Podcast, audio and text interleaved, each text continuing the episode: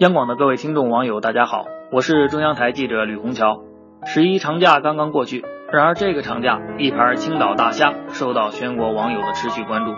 大家可能都听新闻了，游客在青岛一家大排档吃饭，标价三十八块钱的大虾，结账的时候竟然被告知是三十八一只，一盘虾吃掉了一千五百块钱，堪称天价。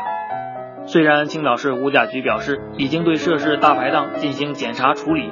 但这件事情在不少网友心里都留下了阴影。经济学和管理学有个坏苹果原理，有人买了一箱香甜可口、又大又红的苹果，发现其中一个苹果有一个小斑点，但是没有管它。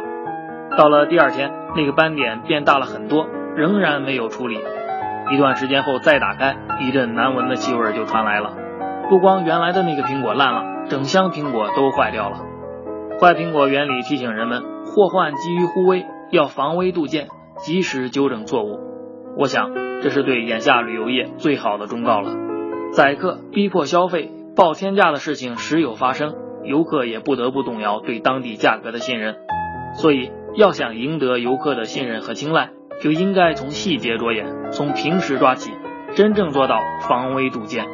这样的旅游品牌，百姓才能信得过。祝各位晚安。